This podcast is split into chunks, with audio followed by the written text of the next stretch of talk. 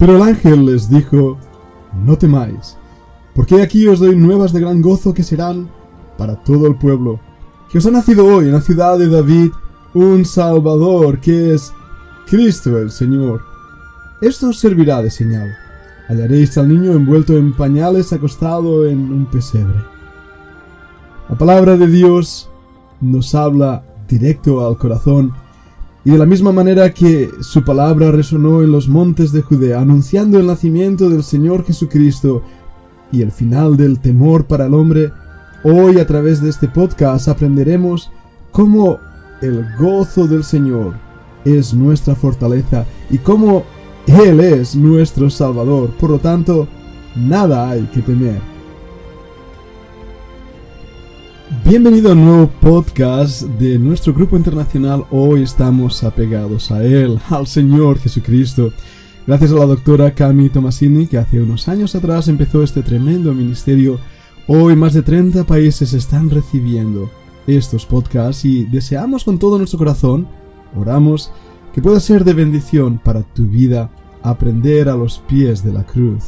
Soy el doctor Pedro Piñol y hoy voy a estar hablando sobre el tema de el gozo, el contentamiento y el temor, el mayor ladrón de nuestro contentamiento, el temor.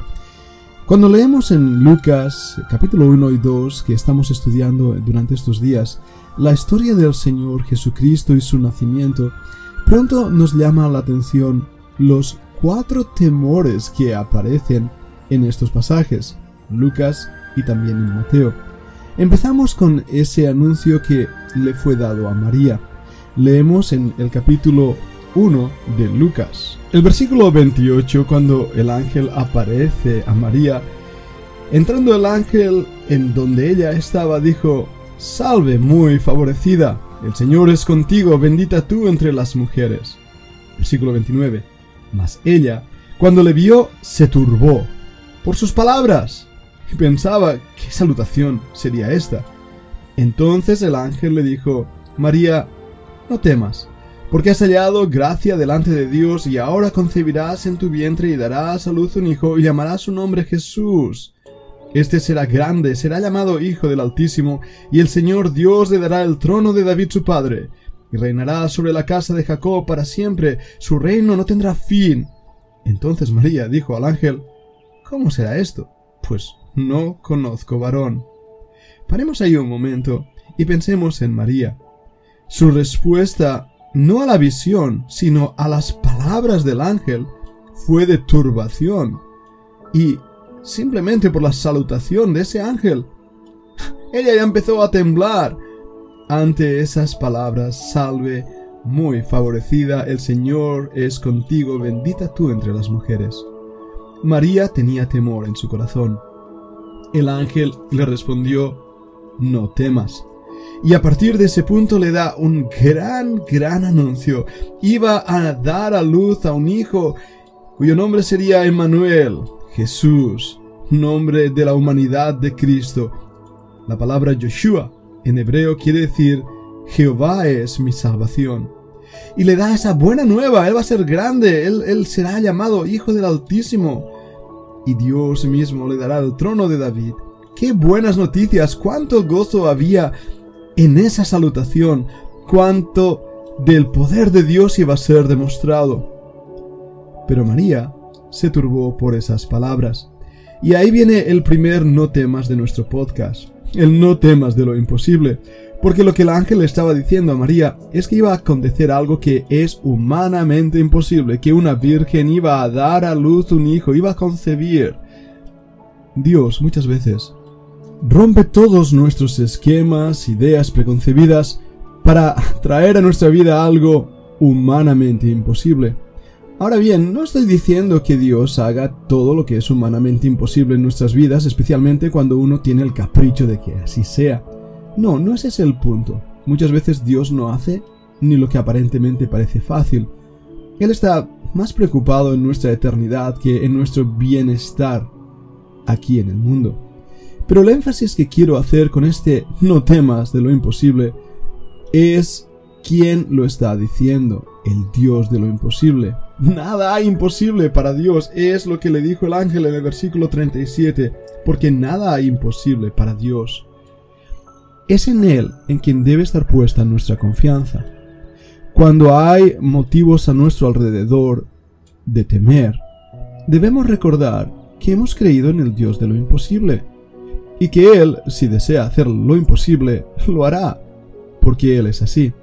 Y si Dios eh, no cambia las circunstancias, entonces quien debe cambiar somos nosotros, nuestra percepción de esas circunstancias.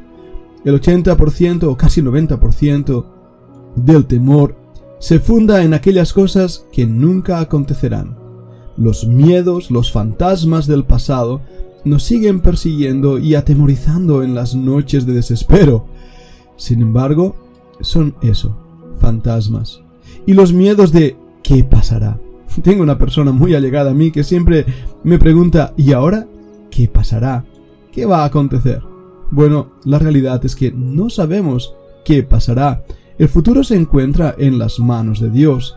Pero esas son las mejores manos, las más seguras y las que nos invita a que no temamos, porque Él tiene control del futuro. Dios, nuestro amparo en el pasado, es nuestra ayuda en el mañana. Por lo tanto, no debemos temer. Al contrario, descansar en que Él está al mando. Y nosotros podemos reposar seguros en que las cosas que llegan a nuestras vidas, aunque nos sorprendan a nosotros, a Dios no le sorprende. Dios nunca se equivoca, nunca hierra.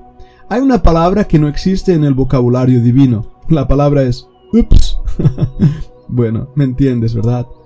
Dios no hace ups, me he equivocado. Cada detalle está en manos de un Dios que se ocupa y preocupa por nosotros y nos dice, hey, no temas, mírame, yo soy el Dios de lo imposible. Pero en la historia del nacimiento de Cristo encontramos un segundo no temas. Me refiero al no temas de la oración contestada. Vayamos un momento a capítulo 1 y versículo 13. Recuerda la historia, la hemos estado ya hablando en nuestros podcasts anteriores. El ángel le dijo a Zacarías, no temas, porque tu oración ha sido oída. Déjame parar ahí. No temas. Dios oye nuestras oraciones.